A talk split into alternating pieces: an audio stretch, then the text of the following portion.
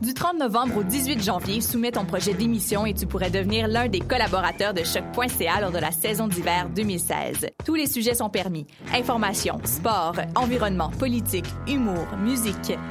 Cet hiver, joins-toi à une équipe diversifiée qui axe son travail sur la découverte du monde sous un œil différent et qui nage à contre-courant de la culture de masse. Pour toutes les informations, www.choc.ca s'impliquer.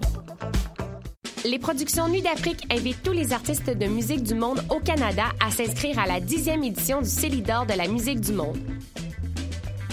Ce prestigieux concours vitrine est une chance unique de vous faire découvrir et de remporter de nombreux prix.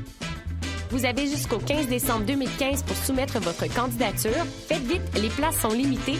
Pour plus d'informations, célidor.com. Ça a commencé avec le Montignac. Après ça, il y a eu l'oriental puis l'occidental. J'ai aussi essayé le paléo, le 5-2, le californien, le Atkins. Des régimes, j'en ai fait un puis un autre. Mais je pensais jamais qu'un jour, je serais rendu au régime forcé. Le visage de la pauvreté change. Jusqu'au 24 décembre, c'est la grande guignolée des médias, donnée chez Maxi Provigo, Jean Coutu et Via Capital. Vous écoutez Choc pour sortir des ondes.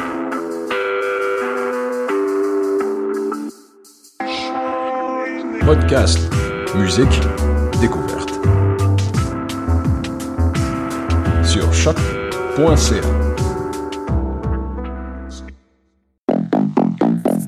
Lopo Vendano, le show 100% débat.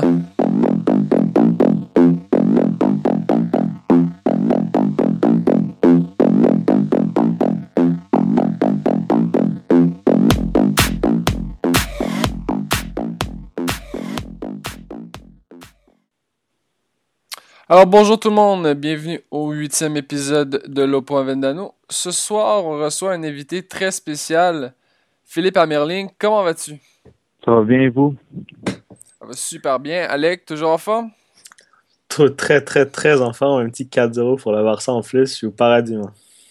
Ouais, non, justement.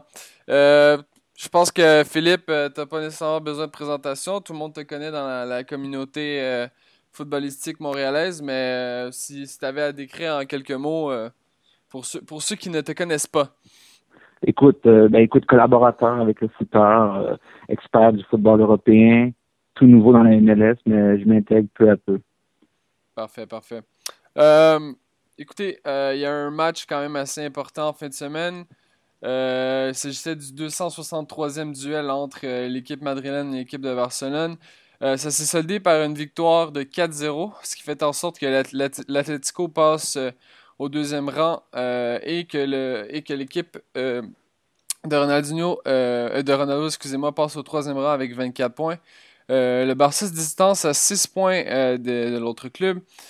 But Suarez, Neymar, Iniesta, Suarez encore. on a brisé la séquence pendant ce match-là. il y avait une petite séquence que, que c'était seulement Neymar et Suarez qui marquaient pour le Barça. Euh, Ramos a été dégueulasse selon moi. Je veux vous entendre un petit peu sur ce match-là. Je vais commencer par toi, Alec. Euh, ben, premièrement, j'ai été très surpris par euh, Luis Enrique. surtout qu'on sait que la force de Benitez, l'entraîneur du Real Madrid, c'était le côté tactique. Et pour ce match-là, je pense que Luis Enrique il a été vraiment au-dessus tactiquement. Je pense que le Real n'a pas été là durant tout le match. Le Barça est dominé. On dirait que le Barça jouait à domicile. C'était assez. En, j'étais vraiment surpris. Moi, j'avais prédit une victoire du Real surtout avec le, 11 partant, un 11 très offensif que je pensais qu'elle allait pouvoir euh, créer beaucoup plus de problèmes au Barça. Le Barça n'a pas été tellement inquiété, tandis que justement la défense du Real a pris complètement l'eau. Une autre surprise, je pense, parce que justement Benitez, lui, il fait sa priorité dans chaque équipe qui entraîne, c'est vraiment, il a toujours eu une défense solide. Il construit la défense et après, après il construit euh, le côté plus offensif de l'équipe. Alors j'étais vraiment surpris là-dessus. Et Iniesta, honnêtement, l'homme du match pour moi. Plus, plus le match est grand, plus il est grand. Il a encore fait un match exceptionnel. Philippe, qu'est-ce que tu as pensé de ce match-là? Ben écoute, c'est vraiment la même chose qu'Alec. Puis même, écoute, je commence à trouver ça un peu décevant, ces, ces matchs-là qu'on appelle le classico. Euh, je trouve que depuis quelques années, ils vont toujours plus d'un sens que de l'autre. On n'a plus les bons matchs serrés qu'on avait. Euh, c'est arrivé très souvent, là, justement, sauf que le Barça, il dominait total. Ou même le Real à l'occasion que de gagner des matchs aussi contre le Barça. Mais je trouve qu'on perd un peu ce, ce, terme classico dans, dans, le sens où que on trouve une équipe qui hyper présente sur le terrain, qui est là, qui se donne complètement versus le Real qui comme Alec a dit, il était absent. On dirait que vraiment que le Barça était à domicile. C'était vraiment, c'était, j'ai aimé le match en tant que tel, mais après 4-0, c'est sûr qu'on on perd un peu le, le sens du spectacle. Un 2-1, 1-0, c'est, c'est toujours bien aussi quand, quand on a deux équipes remplies de vedettes aussi. Euh, dans ça finit 4-0, je trouve que c'est dommage. C'est dommage parce qu'on on parle justement là, ce, ce, cette je sais pas comment dire, mais vraiment cette, cette liaison qu'on a avec deux, deux, deux, des meilleures équipes au monde qui dépensent énormément d'argent, mais qui, au bout du compte, sur le terrain, on dirait que c'est vraiment c'est le jour et la nuit. Ah, c'est justement mon, mon, prochain point, je voulais justement vous l'amener. Euh, justement, je, te laisser rebondir là-dessus, Alex. Est-ce que c'est encore attrayant de voir des matchs euh, de, de, de ces deux opposants? moi aussi, j'ai l'impression que bon, ça a l'air très beau sur papier, mais qu'en réalité, euh, c'est plus ou moins génial. je pense que la différence en ce moment, elle se fait dans la gestion. Je pense que le Barça, ils ont une idée de jeu claire et nette depuis quelques années. Et le Real avec Perez, on dirait qu'à chaque année, dépendamment des résultats, il, on dirait qu'il prend ce que l'entraîneur a construit, il, il barbouille, là, il, comme il, déchire la feuille, puis il dit on recommence à zéro. On achète des joueurs à coût de 100 millions, on vend n'importe qui, des joueurs qui se font vieux. Vendre, pour moi, vendre des joueurs comme Angel Di Maria puis Xavi Alonso, c'est des erreurs fatales. Parce que oui, c'était peut-être pas des Cristiano Ronaldo, mais c'était les joueurs qui amenaient la stabilité dans cette équipe-là. Ce qui a manqué au Real du dernier Classico, c'est qu'il n'y avait aucune stabilité sur plusieurs séquences, on voyait la ligne de 4 récupérer la balle, Modric descendre, et quand il se tournait, il y avait Cristiano, James, Benzema et Bale qui étaient à la ligne de 4 du Barça. Il y avait un trou au milieu incroyable. L'équipe était découpée en deux. On dirait, on, dirait que c'était une équipe amateur. Mais hmm. Mais c'est pas forcément de la faute des joueurs ou de Rafa Benitez, mais si à chaque année on déconstruit tout ce qui est construit par l'entraîneur, ça va jamais marcher. Justement, euh, Phil, euh, qu'est-ce que tu penses de ça? Bon, on, on, sait que cette année, euh, le Barça a, été empêché de faire des recrutements pour un, scandale qui s'est passé un peu avec Neymar et tout ça. Imagine si, si justement Barça avait pu recruter et, aller, et pouvoir mettre des joueurs dans leur alignement davantage. Est-ce que tu penses qu'on aurait eu droit à un spectacle encore plus décevant de la part de, du Real Madrid ou tout simplement le Real Madrid, peu importe l'opposant, aurait flanché? Ben, c'est un couteau à deux tranchants, je dois t'avouer, parce que oui, le fait d'être bloqué des transferts, ça force l'équipe à devoir. En fait, ils savent que c'est l'équipe qu'ils ont, ils ne pourront pas chercher mieux. Alors, ça, ça, ça impose l'équipe à performer avec les joueurs qu'ils ont, puis à pouvoir à devoir travailler avec ça. Ils n'ont pas d'autres options. Euh, ça aurait pu aussi être totalement le contraire où le, le Barça va chercher euh, des, des, méga joueurs pendant la période des transferts, puis on, finalement on se retrouve avec euh, une autre équipe, puis ça finit peut-être 6-0, 7-0 pour le Barça euh, mm. en fin de semaine. Alors c'est sûr qu'il y a deux façons de le voir. Moi j'aime bien la manière dont on a dit qu'on c'est dans la gestion. Il faut vraiment voir aussi que le Real, c'est, manque beaucoup de stabilité, où on change beaucoup les joueurs, on fait il y a pas temps de rotation. C'est, vraiment, en fait, les rotations se font à coup de transfert. Euh, alors, pour ça, j'ai de la misère. Tandis que le Barça, oui, on regarde le noyau, on regarde les, les mêmes bons joueurs, mais au moins, on rajoute des éléments qui sont, qui sont complémentaires. Alors, pour ça, encore là, même si je suis pas un gros fan du Barça, j'admire la manière qu'ils gèrent l'équipe parce que c'est ce qui fonctionne. Puis, même s'ils déçoivent euh, en Ligue, ils vont toujours trouver un moyen de performer quand même bien, soit en Coupe ou en Ligue des Champions. Alors, pour ça, il faut leur donner que côté gestion, c'est A1, si on peut dire. Exactement. Je suis tout à fait d'accord avec vous. Euh, ça nous amène un peu sur notre prochain point. Euh, j'ai entendu beaucoup dans les derniers dans les dernières semaines que bon euh, Ronaldo était fini étant donné qu'il avait atteint le chiffre fatidique des 30 ans. Messi commence à avoir des, des, blessures un peu plus récurrentes. Et on, on, mettait dans, un peu dans le même lot que ça, ça, a pris du temps avant qu'on le fasse, mais que Neymar était peut-être rendu au même niveau que les deux autres joueurs que j'ai mentionnés. Euh, j'aimerais vous entendre là-dessus. Euh, si vous aviez à bâtir une équipe d'un matin, des fonds illimités, dans le fond, là, vous, vous, vous, aviez un championnat à gagner, puis vous aviez à choisir un de ces trois joueurs-là. Lequel prendriez-vous en premier? Je vais commencer par toi, Alec. Euh, au même âge ou actuellement? Actuellement, parce que c'est sûr qu'au même âge, c'est pas qualifiable. Même Ronaldo, je pense qu'à l'époque de ses 22-23 ans, il était pas aussi dominant qu'un Neymar actuellement. Mais moi, je te demande, sur un match décisif et sur une saison décisive, est-ce que tu prendrais encore des gars comme Messi, euh, Ronaldo, ou tu te, tournerais vers Neymar qui est vraiment dans une forme exceptionnelle? Sur une saison, moi, je pense que je prendrais encore Messi. c'est sûr que si on y va plus pour le moyen ou long terme, Neymar. Mais bon, disons une saison, comme tu as dit, je pense que je prendrais Messi simplement parce que Neymar est jeune encore. On peut pas, comme tu as dit, c'est dur à, qualifier en ce moment parce que Neymar, son potentiel, on ne sait pas, il s'arrête où. On dirait qu'il a un potentiel illimité tellement qu'à chaque année, il surprend tout le monde. Après, pour moi, Messi, je pense que ce qui a le plus en, comparativement à Cristiano Ronaldo et Neymar, c'est qu'il peut, il a une plus grande influence dans le jeu. Il peut prendre les collectifs dans ses mains et le faire monter une coche au-dessus. Si l'équipe va mal, il peut descendre au milieu puis il change le match. Tandis que Neymar ou Cristiano, ben, Neymar pour l'instant, il dépend, il dépend beaucoup plus du collectif. Et Cristiano, il dépend en complément du collectif. tout le monde dit que samedi, il joue un mauvais match, mais il n'y a pas eu de ballon. Si Cristiano reçoit des ballons, c'est le meilleur joueur au monde pour moi. Pour, pour, finir, finir l'action, je vois pas meilleur finisseur que lui au monde. Après, si l'équipe va mal, Cristiano il va mal aussi. Messi, si l'équipe va mal, Messi peut changer le match. C'est pour ça que moi je prendrais Messi. Et toi, Phil, est-ce que tu aurais tendance à aller encore euh, pour l'Argentin?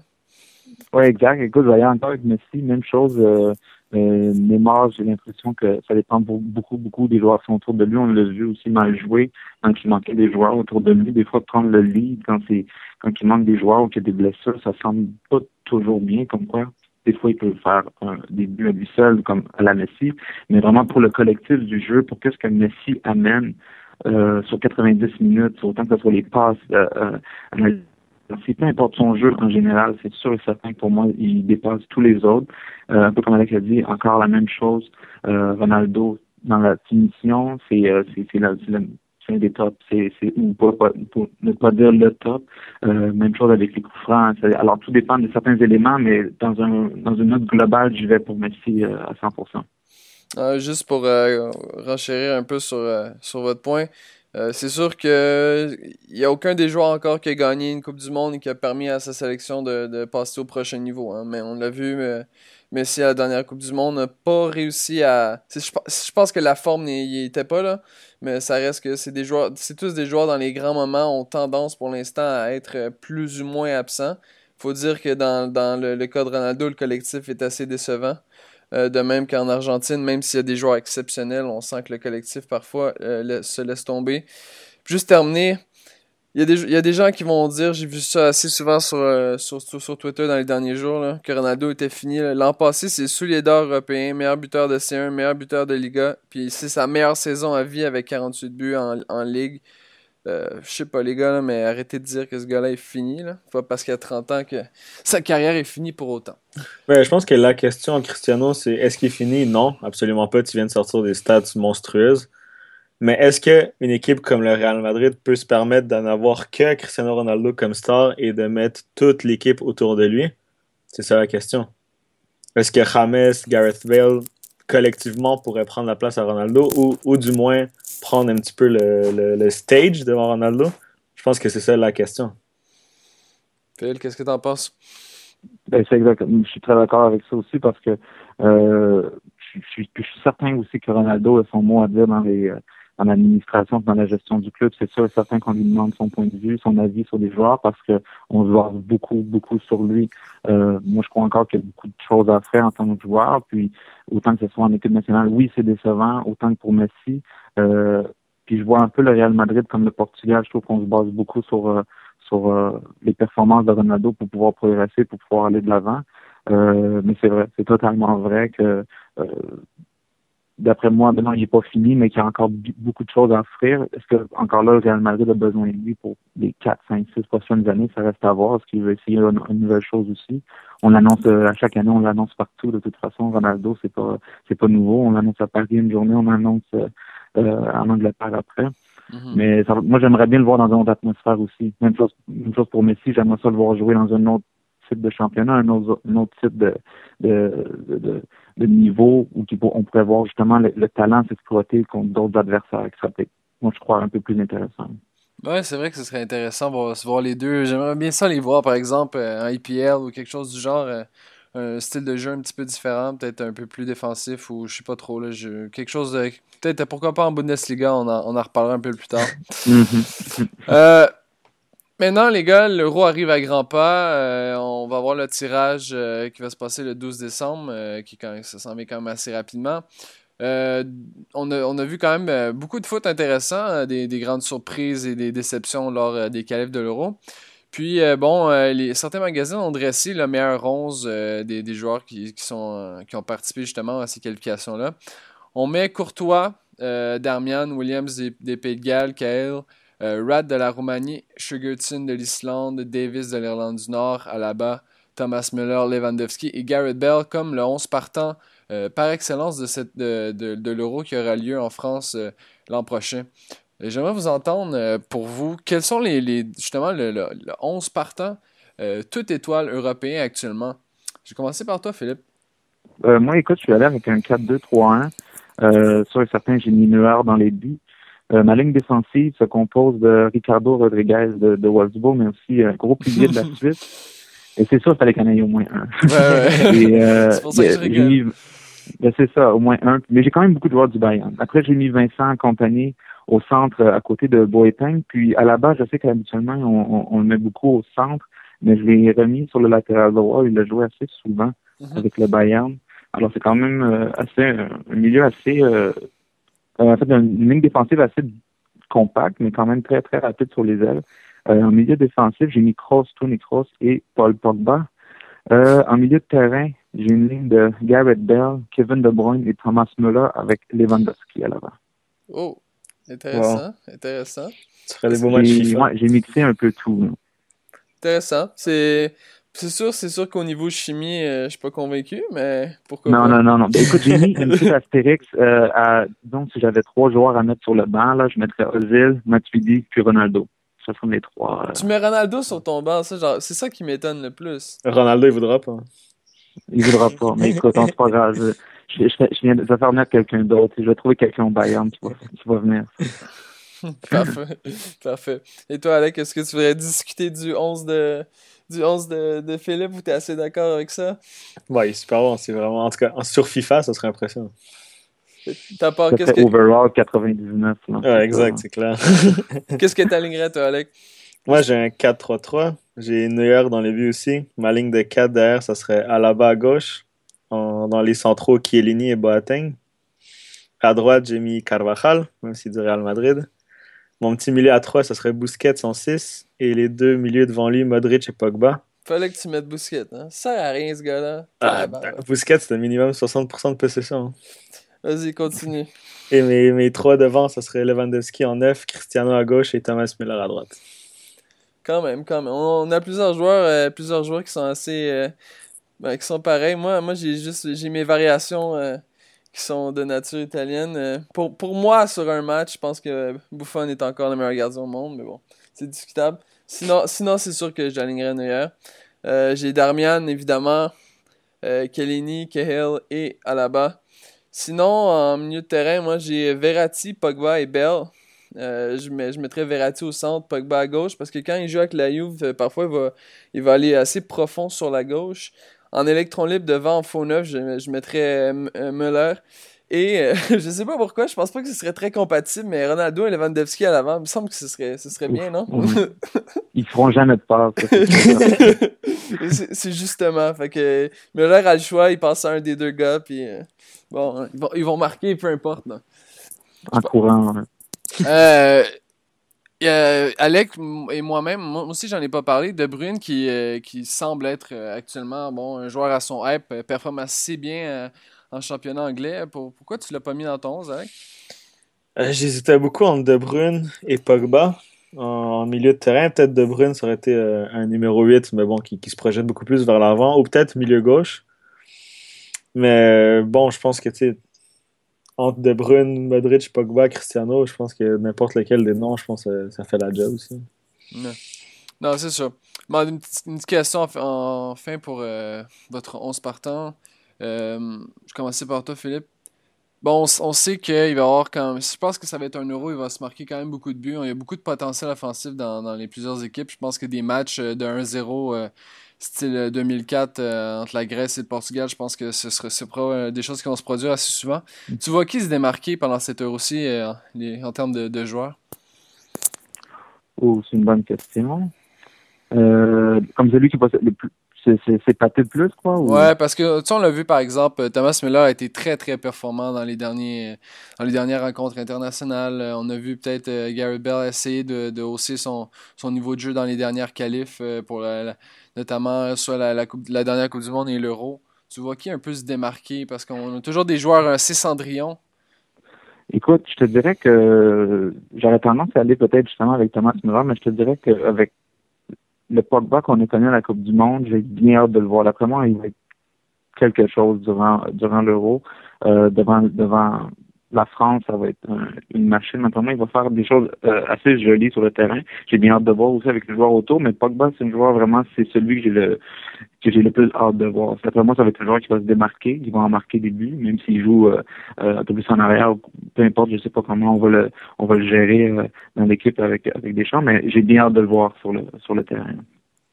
Alec, qu'est-ce que tu en penses? Un Pogba aussi également ou tu vois un autre joueur se démarquer davantage? Moi, j'ai vraiment hâte de voir euh, Antoine Griezmann. Je pense qu'avec l'Atletico, il est passé à un autre niveau. Je pense que le fait d'avoir euh, Cholo Simeone comme entraîneur, ça, je pense qu'il peut, vraiment le monter dans, dans le, dans, les attaquants de niveau mondial. Je pense qu'au début, il était milieu gauche, là, il joue attaquant un peu partout.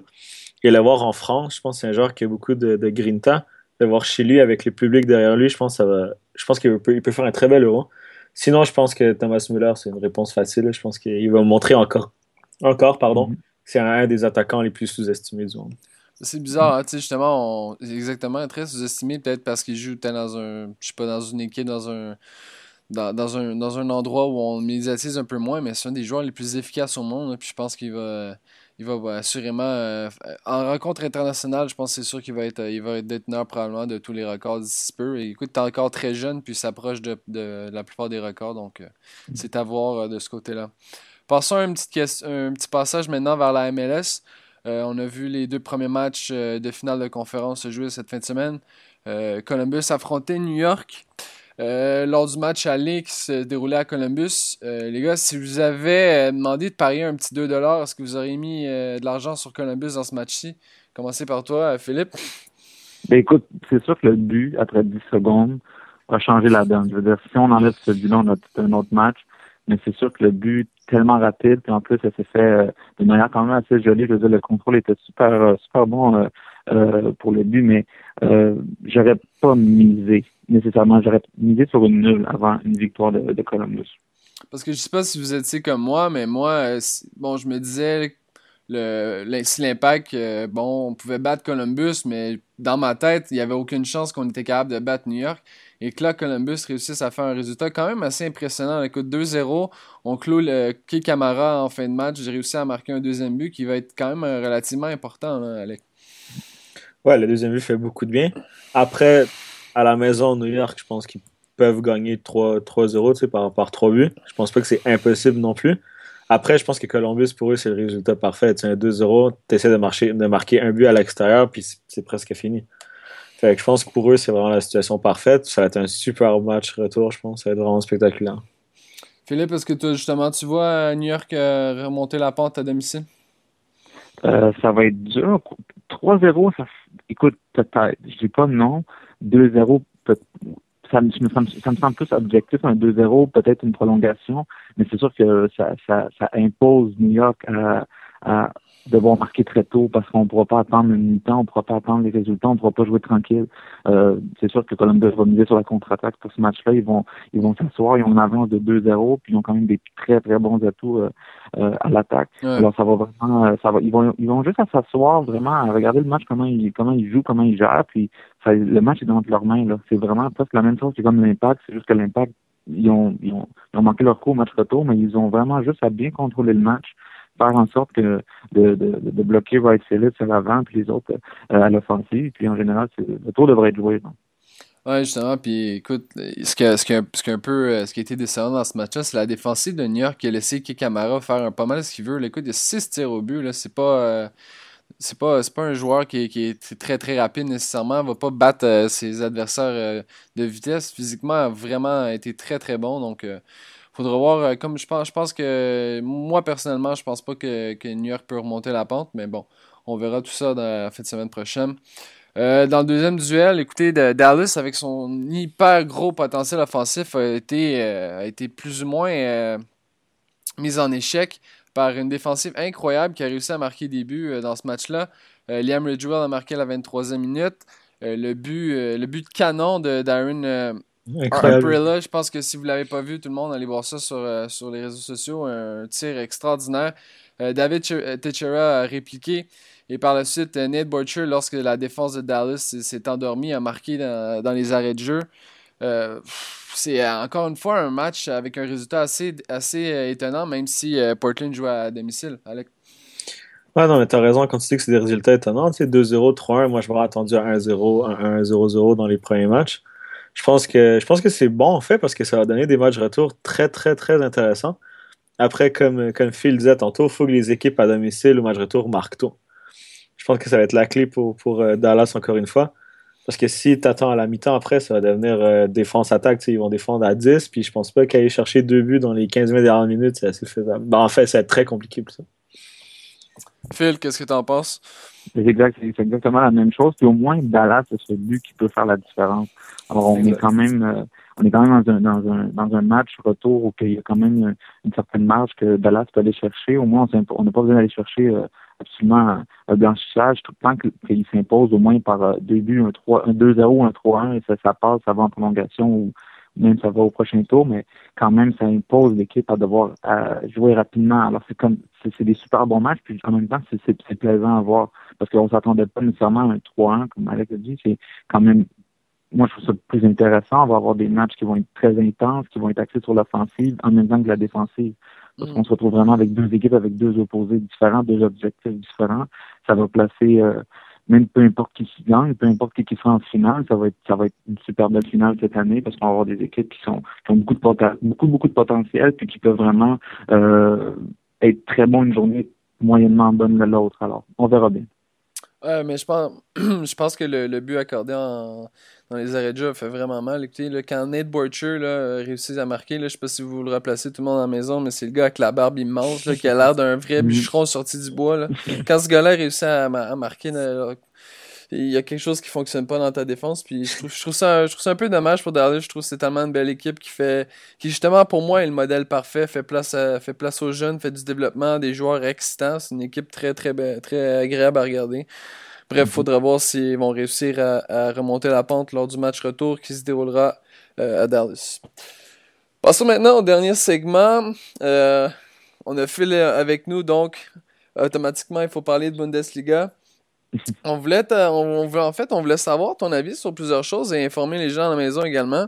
Euh, actuellement, il y, a, des équipes qui ont quand même des formes assez, assez impressionnantes. C'est laquelle, selon toi, qui est l'équipe la plus en forme cette saison? Écoute, je pense qu'on ne cachera pas de dire que c'est le Bayern. Euh, 13 matchs joués, 12 victoires, 1 nul, 40 buts marqués, 5 accordés. On est sur une autre planète, on s'amuse à chaque match. Euh, c'est sûr et certain qu'avec euh, avec une équipe comme le Bayern, euh, même si à chaque année, c'est on pourrait presque dire que c'est un peu un peu donné le championnat à chaque année. C'est l'équipe qui va être la plus en forme présentement. Sinon, une autre équipe qui était quand même assez intéressante, c'est euh, Gladbach qu'on peut voir en Ligue des Champions présentement. écoutez, ils ont commencé sur 6 défaites. Maintenant, depuis, ils ont congédié l'entraîneur à la sixième, puis depuis, c'est 8 victoires d'affilée. ils sont rendus quatrième. Ils ont, en 13 journées, ils sont passés de la dernière à la quatrième place super beau parcours pour ça. Puis il y a Dortmund aussi que l'année passée, bon, ça n'a pas été top avec Klopp, tout ça, on n'a pas eu une super belle dernière année. Mais là, ils sont deuxièmes, ils stabilisent. Il y a eu une défaite assez assez amère contre contre Dortmund euh, il y a quelques semaines, je pense que 5-0 ou 5-1. Alors euh, c'est des trois équipes, Wolfsburg qui, qui se maintient, qui, qui est un peu en dents présentement. Là, c'est les quatre équipes qui, qui sont assez impressionnantes présentement. Peut-être un recrutement laisse à désirer. Qu'est-ce que tu en penses? De tout le monde en général? Non, mais Wolfsburg, puis est-ce qu'ils vont ils jouent actuellement sur deux tableaux, peut-être que le recrutement n'a pas été suffisant pour être euh, performant encore en, en Bundesliga. Ben, c'est les déceptions beaucoup. C'est les, les joueurs qu'on est allé chercher qu'on déçoit sur là. Euh, est allé chercher à Chelsea, c'est frustrant parce qu'à Chelsea, ils jouaient bon, presque un match sur deux ou sur trois comme partant, mais c'est qu'en en Allemagne, il y a beaucoup de misère. C'est bizarre parce que c'est sa ligue, c'est là qu'il a, fait sa formation, mais il, est sur le banc majoritairement pour sur Wolfsburg. Il commence toujours les matchs sur le banc, on, le rentre à la 15, euh, donc il reste 15-20 minutes. Mais sinon, Wolfsburg, avec l'argent qu'ils ont qu'ils ont eu de De Bruyne, ils sont allés faire quand même un bon recrutement. On est allé chercher vraiment des joueurs locaux. On est allé chercher Max Cruz de l'équipe nationale, Julian Draxler à Schalke, encore un joueur national. Mhm. Alors, oui, on vise beaucoup la jeunesse, on mise pour les prochaines années. Puis avec le scandale aussi qu'il y a avec Volkswagen, mais là, ça pose Wolfsburg dans une dans une barrière où ils n'ont pas ben, en fait, on n'est pas encore totalement certain de l'impact que ça va avoir sur les sur les finances du club, mais on, on il va y avoir sûrement des réductions à côté des, des du sponsorship de, de, de Wolfsburg. Alors, on va voir qu'est-ce que ça qu'est-ce que ça promet. Là. Sinon, euh, juste- Vas-y, excuse-moi, vas-y, Alex. sinon, on parlait beaucoup de Julian Draxler qui était parti de Schalke parce que, si je me trompe pas, parce qu'il n'était pas capable de gérer la pression à Gelsenkirchen. Est-ce que, qu'est-ce qui se passe à Wolfsburg? Parce que si ma mémoire était bonne, c'était considéré comme un des futurs espoirs du, du soccer allemand. Exact, c'est ça. Il y a 22 ans, champion du monde, euh, champion de la Coupe d'Allemagne, il a quand même gagné déjà beaucoup. Euh, mais c'est un joueur qui a besoin. C'est- un meneur de jeu. Alors c'est sûr qu'à 22 ans, meneur de jeu, c'est beaucoup de pression. C'est à lui qu'on donne la balle, on lui donne confiance à Wolfsburg. Mais c'est surtout qu'on a à Wolfsburg, c'est beaucoup plus tranquille. Euh, c'est une plus petite ville, c'est une ville qui est c'est une ben, une équipe d'usine. Alors c'est c'est pas la même genre de pression qu'on retrouve à Schalke dans un stade de 60 000 personnes. Euh, ce qu'on a offert à, à, à Draxler, c'est du temps de jeu. Chaque match, il va être, il va être partant. Et surtout, on lui offre un différent aspect de jeu. Puis Wolfsburg a un plan très intéressant que Schalke a eu beaucoup de misère à appliquer depuis les dernières années. Au- à l'inverse de Schalke, ont monté, alors que Schalke a eu beaucoup de misère dans- depuis quelques années. On les a vus beaucoup moins en Ligue des Champions. Mhm. Euh, Wolfsburg, ça, ça va quand même bien leur, leur, leur, leur chose depuis deux, trois ans. Alors, il y a un plan qui, qui est intéressant, puis il y a surtout de l'argent. Ce qui, Ouais. tout footballeur ne dit jamais non à ça. Euh, alors, pour ça, c'est intéressant. Puis, est dans un environnement où il joue avec des joueurs qu'il connaît. En équipe nationale, il joue avec Cruz, il joue avec euh, Schürrle, il joue avec des amis. Alors, c'est tous des joueurs de la même âge, 22, 23, 24 ans. Alors, c'est une atmosphère qui est beaucoup plus plaisante pour lui. Puis surtout qu'à Charles, une grosse machine de, de, de, de, de, de jeunes où on produit beaucoup, beaucoup, beaucoup de jeunes. Euh, alors la porte est quand elle est là, il faut la prendre, sinon euh, ça se peut que des fois on se fasse passer un peu par les par les autres qui poussent en arrière. Il y avait une statistique intéressante que j'ai vue, c'est si, euh, si le, le Bayern euh, avait accordé chaque euh, tir qui avait atteint le filet, il serait encore premier au championnat. C'est quand même assez impressionnant. Même pas besoin, écoute- même pas besoin d'un d'un gardien. là. Mais tu sais, je, je sais que ça, c'est quelque chose qu'on qu'on aborde souvent. Puis ça, je suis content que tu m'en parles parce que je voulais justement euh, en parler. Euh, j'ai, j'ai, je sais que le Bayern, c'est sûr que c'est une force dominante. L'Allemagne, c'est le, c'est le, c'est, c'est la- l'équipe clé, l'équipe étoile. Mais écoute, Mais écoute, depuis, depuis même- 2012, là, c'est c'est des, des, des, des championnats remportés par 20 points en moyenne. Oui, exact. Puis écoute, souvent, ça s'est gagné dans les, dans les derniers mois. Souvent, on a, eu un, on a eu un record, je crois, il y a deux ans ou même trois. Euh, Wolfsburg était déjà champion au mois de mars. Mais écoute, j'ai fait une petite recherche quand même parce que ça, ça m'intriguait. Je suis allé chercher les cinq ligues en Europe. Je suis allé chercher les cinq champ en fait, tous les champions depuis 2004. Alors, dans les dix dernières années, en EPL, on a eu trois gagnants différents, qui est Chelsea, United, City. Ouais. Même, la Liga, même chose. Barça, Atletico, Real. Trois Ouais. gagnants en dix ans. Mhm. La Serie A, on se retrouve avec trois gagnants aussi, Juventus, Inter et l'AC Milan. Exact. La Bundesliga a quatre gagnants dans les dix dernières, dans les dix dernières années. Puis la surprise, c'est la Ligue 1 Dieu. qui se retrouve avec six gagnants. Alors, on peut dire que le- la Bundesliga est un- une ligue à part. Mais faut pas oublier que les autres aussi, ça se joue souvent à une, deux équipes. Puis exact. je comprends que je comprends que le Bayern, oui, ils vont finir avec 20 points d'avance. Puis que le championnat est souvent décidé à l'avance. Mais c'est comme ça dans majoritairement des championnats. Puis il faut, faut se faire à l'idée, puis c'est tout. Puis je- écoute, euh, en Allemagne, on l'accepte. Puis si, on peut pas accepter ça, ben, au bout du compte, on n'ira jamais jouer nulle part. Parce que alors, à quoi ça sert d'aller jouer à Wolfsburg? À quoi ça sert d'aller jouer à Stoke City ou à Valence si on sait qu'on finira pas premier? Le Ouais. but, c'est de jouer au foot, surprendre. Puis d'après moi, c'est ça l'important. Si tout des places en. Des places en C1 ou peu importe là. Exact. Puis l'Atletico, quand ils ont gagné en La Liga, il y avait une super bonne équipe cette C'est année-là. un Après, accident, ça. C'est un accident. Non, mais Bon, quand pas même, tellement, faut quand même leur donner. faut quand Mais même leur vois, donner. Ouais, mais moi je pense que ton point est intéressant, mais surtout moi ce que j'adore en Bundesliga, ou aussi beaucoup en Liga, parce que je suis beaucoup la Liga aussi, c'est que peu importe que l'équipe soit 20e, si elle joue contre le Bayern, elle va jouer contre le Bayern. Même, quitte, quitte à se prendre 6-0, ils vont jouer au foot. Ah Ils oui, vont oui, pas défendre exact. à 10 et pas parker le bus. C'est peut-être ça que moi je reproche énormément à la Ligue 1 et à la EPL, c'est que des fois, les matchs à l'extérieur, on y va pour le 0-0. On n'essaie pas de gagner. Tandis que la Bundesliga, des fois, tu as des matchs qui finissent 5 à 2, 5 à 4, 6 à 3, parce que tout le monde va pour gagner, pour marquer un but de plus et non pas pour encaisser un but de moins.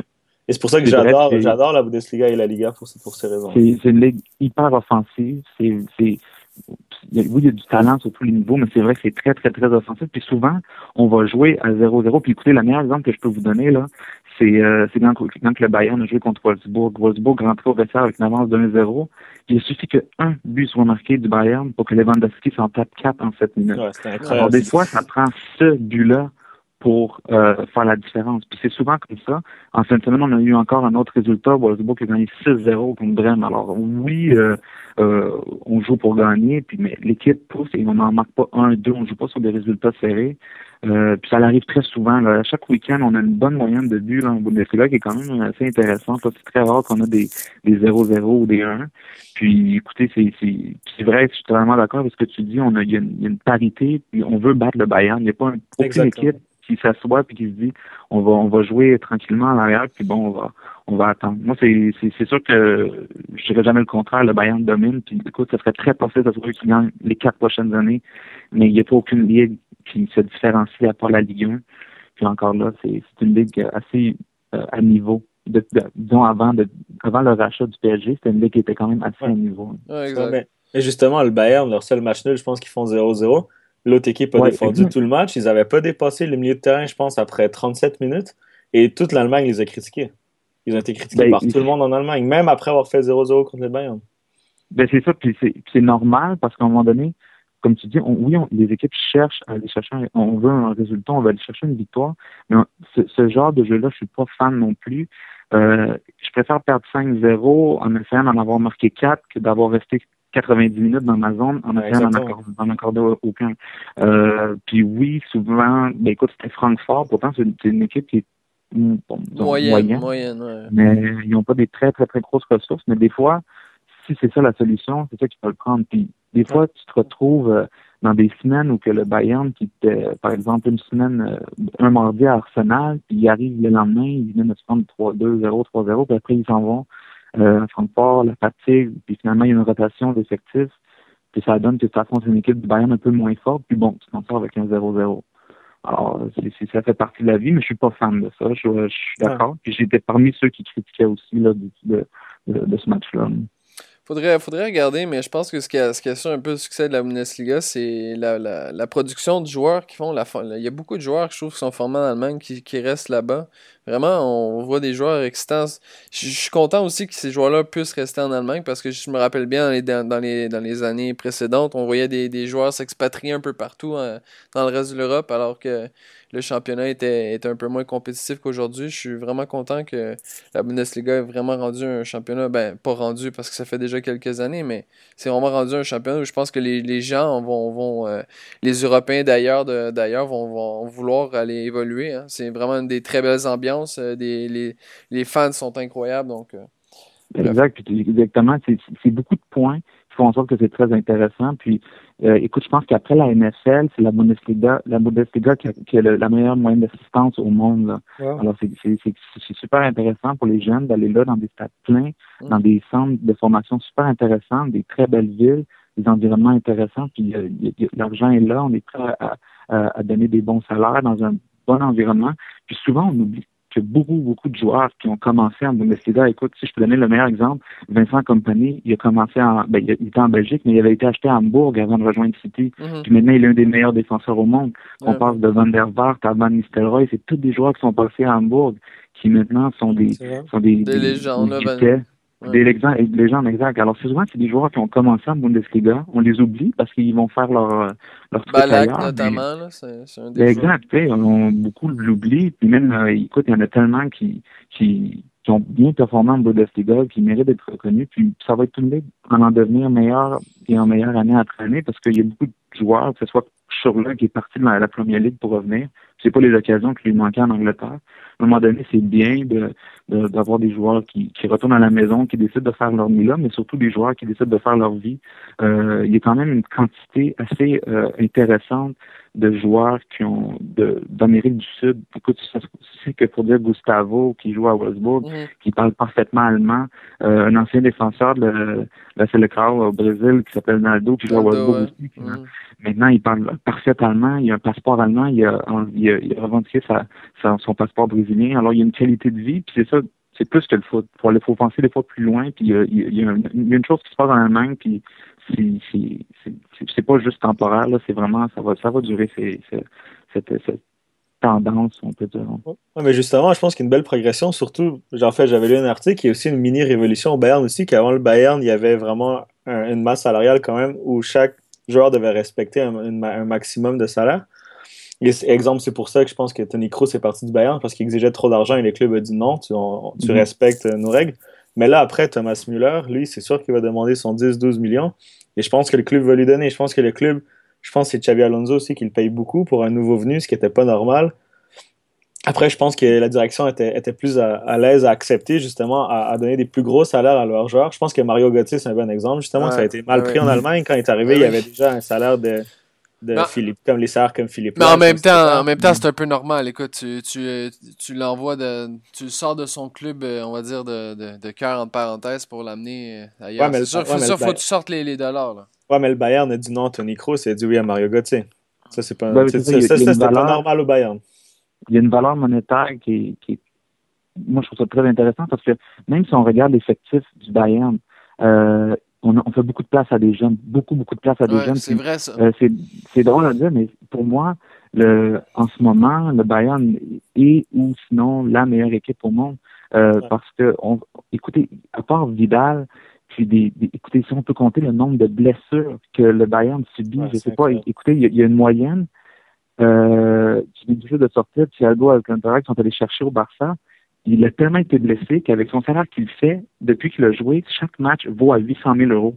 il ne joue tellement pas que c'est la même chose avec Javi Martinez et Javi Alonso. toujours blessé. Hein.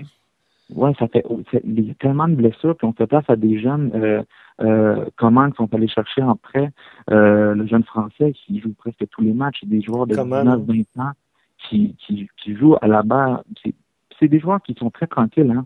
comme Thomas Müller, il, il doit être un des meilleurs joueurs au monde, on l'entend jamais dans les rumeurs. Même chose avec Robin, même chose avec Alaba, on les entend jamais, jamais dans les rumeurs. Puis c'est ce qui fait le succès. Ils sont capables de faire gagner leur équipe. Ils s'amusent, ils gagnent beaucoup, ils avancent. Puis l'argent est, là. Oui, il y a une politique de d'argent quand même de salaire qu'on veut pas abuser non plus. Comme là, j'ai lu aujourd'hui, j'ai appris que Boateng, il va il va euh, rester au Bayern jusqu'en 2021. Ça devrait se signer vendredi. Ça va être un contrat autour de 12 millions d'euros par, par année. Wow. Alors, on reconnaît, on reconnaît le talent, puis il a beaucoup changé depuis quelques années. Alors, on va, ah, on va lui donner. Je pense que Guardiola, il a transformé un peu euh, Jérôme Boateng. Euh, maintenant, Boateng, il peut il peut briser deux lignes avec une passe, chose qu'avant tout le monde disait que c'était son défaut, qu'il avait une mauvaise relance. Maintenant, pied gauche, pied droit, il fait des transversales, des passes incroyables. Ah, il, a, changé. Sinon, justement, toi, qu'est-ce que tu en penses de Guardiola Parce que moi, je vois beaucoup de monde qui le critique. Pourtant, oui, il a échoué en demi-finale de Ligue des Champions, mais il gagne les championnats. Et, mais c'est surtout le jeu pratiqué par le Bayern. Comme tu dis, c'est la meilleure équipe au monde pour moi. Le match Arsenal mhm. à domicile, c'était incroyable. C'était une leçon de soccer de la première à la dernière minute.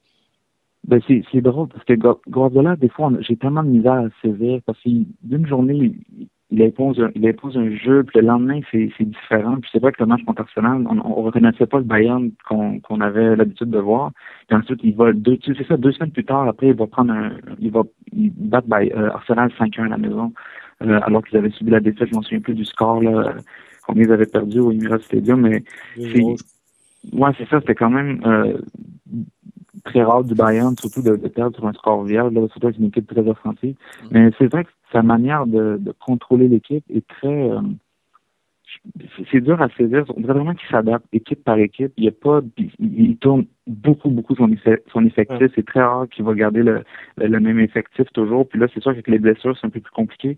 Mais en tant que tel, écoutez, même au Barça, j'ai jamais été fan de son jeu. Puis il faut pas oublier non plus qu'avec l'équipe qu'il a, crois que n'importe quel entraîneur pourrait faire le travail. Ça, j'ai J'ai toujours eu la même philosophie.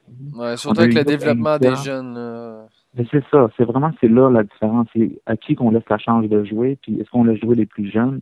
Euh, Yo Penka, qui avait 76 ans, il a gagné le triplé, là, je veux dire, c'est un joueur qui, qui ben, c'est un entraîneur qui a joué au Bayern, qui a, qui, entraîné le Bayern même plusieurs fois avant, qui a été limogé, qui a été réengagé.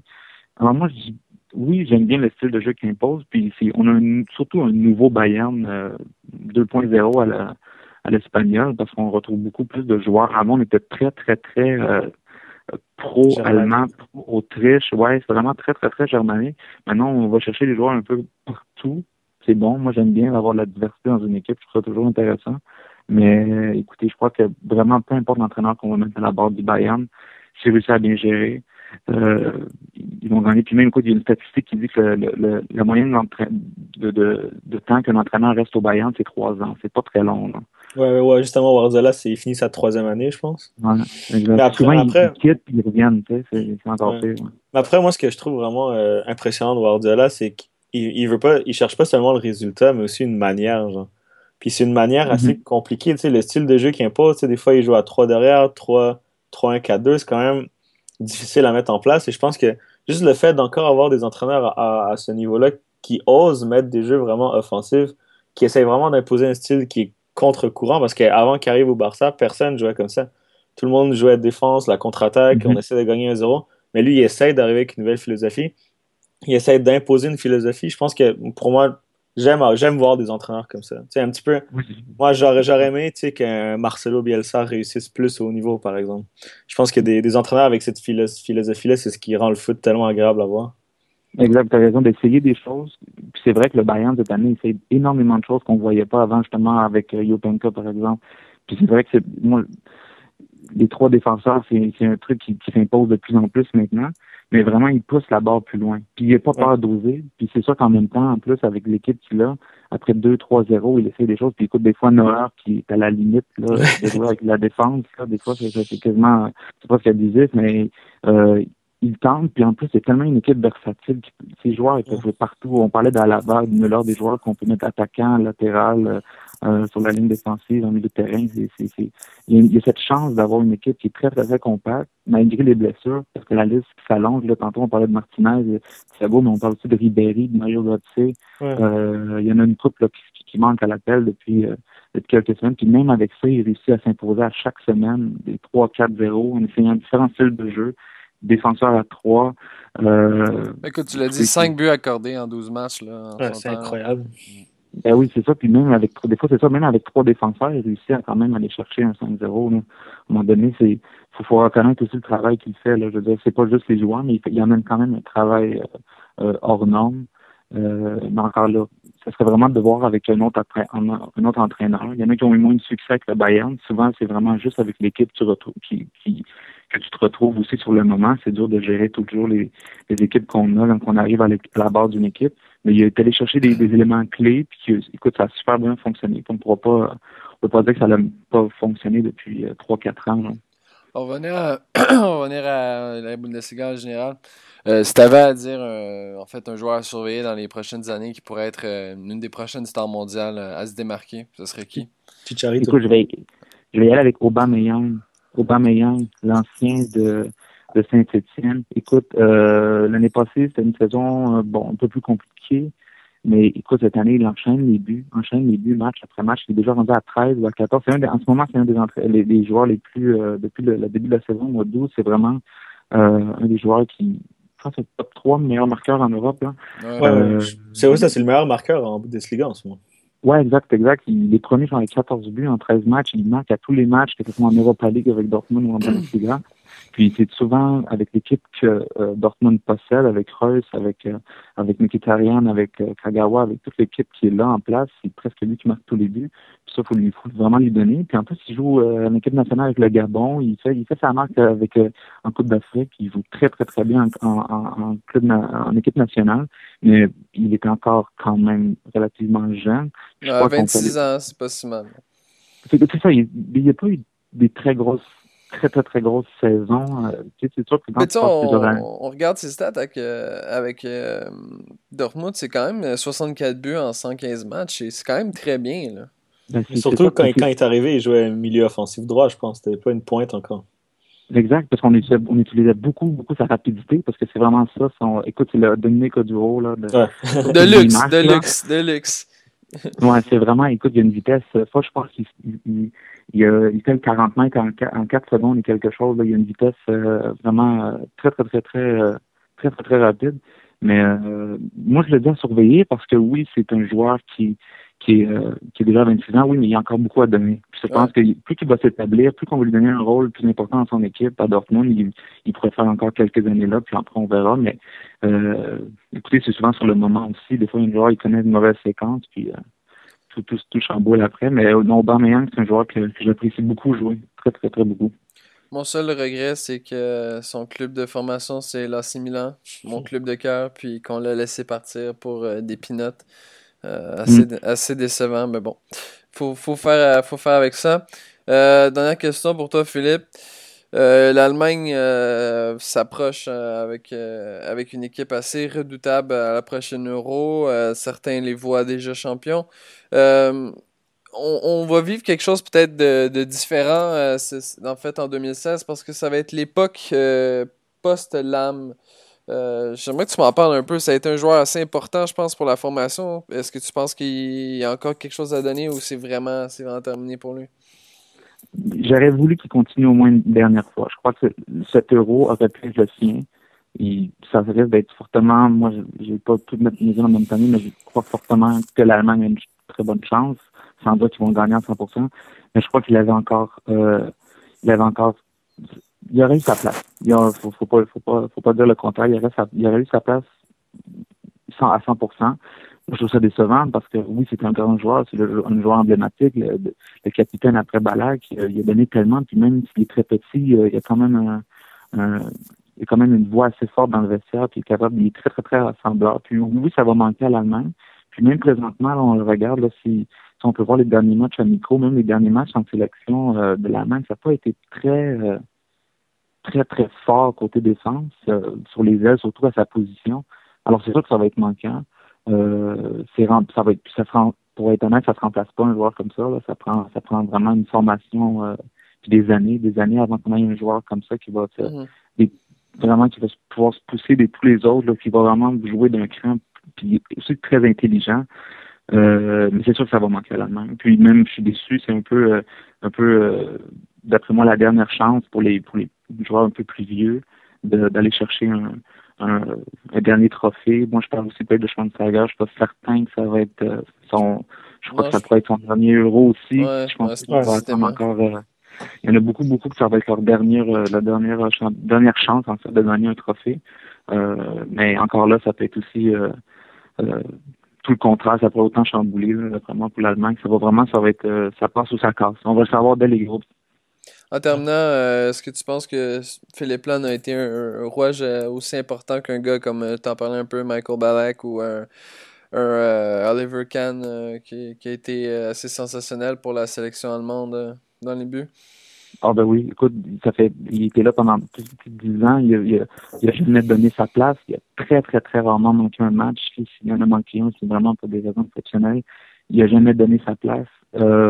Toutes les qualités qu'il en a. Puis je vais toujours me souvenir euh, de, de l'Euro 2008. Il avait marqué le but, le 3-2 en arrêt de jeu contre la Turquie. Ça avait été un match euh, vraiment très, très, très, très fou.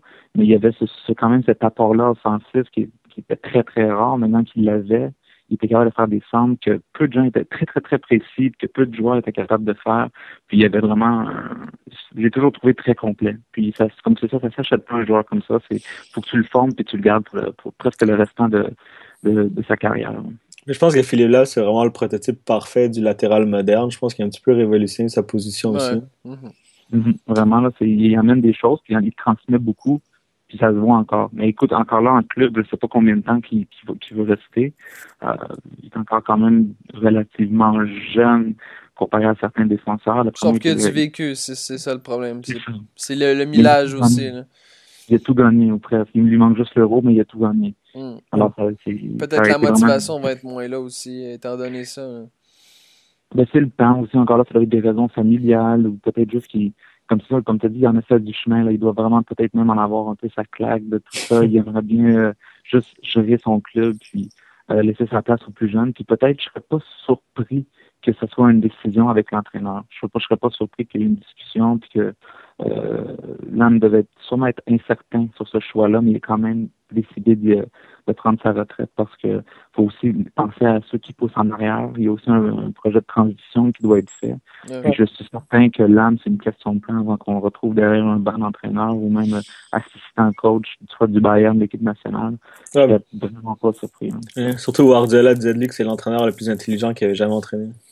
Ouais, quand même, c'est quand c'est un joueur comme ça qui le dit, alors tu faut presque, faut presque le prendre mot pour mot. hein. Ah ben merci les gars, Euh, super émission. J'espère que vous avez appris des choses intéressantes sur la Bundesliga. On en reparlera davantage avec Philippe euh, au courant de l'année. Alors merci beaucoup et merci beaucoup les gars pour avoir été avec nous. Ça fait plaisir. N'importe quand, vous me contactez. Parfait, on se reprend. Merci Parfait. Alec. Merci à toi, Fred. Passez une excellente fin de journée ou un bon début de journée. À la prochaine. Ciao ciao.